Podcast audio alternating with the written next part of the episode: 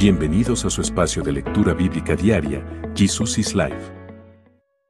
Continuamos con la lectura bíblica, Lucas capítulo 6.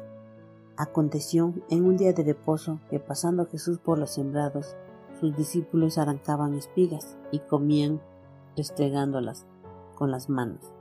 Y algunos de los fariseos le dijeron, ¿por qué hacéis lo que no es lícito hacer en días de reposo?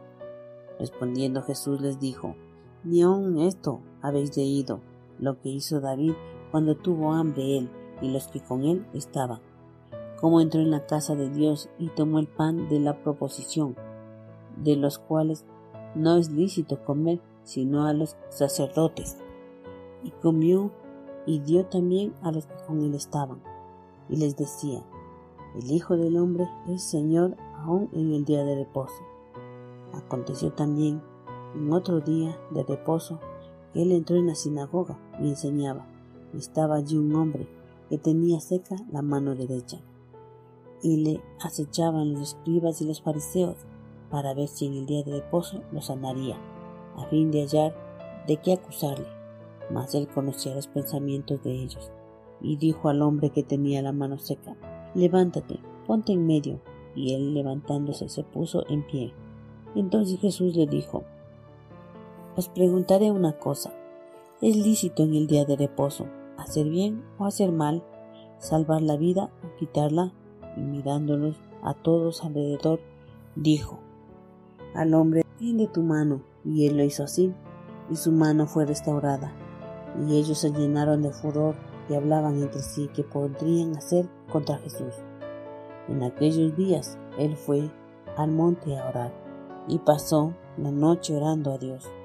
Y cuando era de día llamó a sus discípulos y escogió a doce de ellos, a los cuales también llamó apóstoles. A Simón, a quien también llamó Pedro, a Andrés su hermano, Jacobo y Juan, Felipe, Bartolomé, Mateo, Tomás, Jacobo, hijo de Alfeo, Simón, llamado Celote, Judas, hermano de Jacob, y Judas Iscariote, que llegó a ser el traidor. Y descendió con ellos y se detuvo en un lugar llano, en compañía de sus discípulos y de una gran multitud de gente de toda Judea, de Jerusalén y de la costa de Tiro y de Sidón, que habían venido para oírle para ser sanados de sus enfermedades. Y los que habían sido atormentados de espíritus inmundos eran sanados. Y toda la gente procuraba tocarle, porque poder y sanaba a todos. Lanzando los ojos hacia sus discípulos decía, Bienaventurados vosotros los pobres, porque vuestro es el reino de Dios. Bienaventurados los que ahora tenéis hambre, porque seréis saciados. Bienaventurados los que ahora lloráis, porque seréis consolados. Bienaventurados seréis cuando los hombres os aborrezcan, cuando os aparten de sí, y os vitupereen, y desechen vuestro nombre como malo, por causa del Hijo del Hombre. Gozaos en aquel día, en alegría, porque he aquí vuestro galardón es grande en los cielos, porque así hacían sus padres con los profetas. Mas hay de vosotros ricos, porque ya tenéis vuestro consuelo. Hay de vosotros que ahora estáis saciados, porque tendréis hambre. Hay de vosotros que ahora seréis, porque lamentaréis y lloraréis. Hay de vosotros, todos los hombres, hablen bien de vosotros, porque así hacían sus padres con los falsos profetas. Pero a vosotros, los que oís, os digo, Amad a vuestros enemigos, haced el bien a los que os aborrecen, bendecid a los que os maldicen, y orad por los que os calumnian.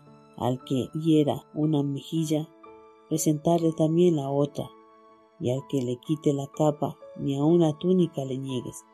A cualquiera que te pida, dale, y al que tome lo que es tuyo, no pidas que te lo devuelva.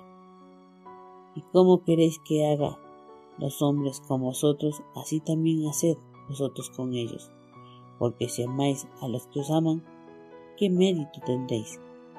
Porque también los pecadores aman a los que los aman. Y si hacéis bien a los que os hacen bien, ¿qué mérito tenéis?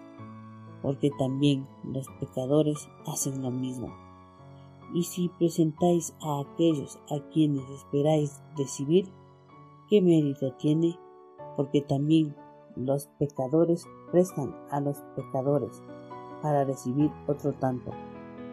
Amad pues a vuestros enemigos y haced el bien y presentad, no esperando de ello nada, y seréis vuestro galardón grande y seréis hijos del Altísimo, porque Él es benigno para con los ingratos y malos. Sed pues misericordiosos, como también lo es vuestro Padre es misericordioso. No juzguéis para que no seáis juzgados, no condenéis y no seréis condenados. Perdonad y seréis perdonados. Dad y se os dará medida buena, apretada, remecida y rebosando, darán en vuestro gozo, porque con la misma medida con que medís, os volverán a medir. Y les decía en parábolas, ¿acaso puede un ciego guiar a otro ciego? ¿No caerán ambos en el hoyo? El discípulo no es superior a su maestro, mas todo aquel que fuere perfeccionado será como su maestro. ¿Por qué miras la paja que está en el ojo de tu hermano y no echas de ver la viga que está en tu propio ojo? ¿O cómo puedes decir a tu hermano, hermano, déjame sacar la paja que está en tu ojo, no mirando tu viga que está en el ojo tuyo? Hipócrita, saca primero la viga de tu propio ojo y entonces verás bien para sacar la paja que está en el ojo de tu hermano. No es buen árbol el que da malos frutos, ni árbol malo el que da buen fruto, porque cada árbol se conoce por su fruto, pues no se cosechan higos de los espinos, ni de las asas se vendimian uvas. El hombre bueno del buen tesoro de su corazón saca lo bueno, y el hombre malo del mal tesoro de su corazón saca lo malo porque de la abundancia del corazón habla la boca. ¿Por qué me llamáis Señor, Señor, y no hacéis lo que yo digo? Todo aquel que viene a mí y oye mi palabra y las hace, os indicaré a quién es semejante. Semejante es al hombre que al edificar una casa cavó y a hondo y puso el fundamento sobre la roca, y cuando vino una inundación el río con ímpetu contra aquella casa, pero no la pudo mover, porque estaba fundada sobre la roca. Mas el que oyó y no hizo semejante, este es el hombre que edificó una casa sobre tierra sin fundamento, contra la cual el río dio con ímpetu, y luego cayó, y fue grande su ruina.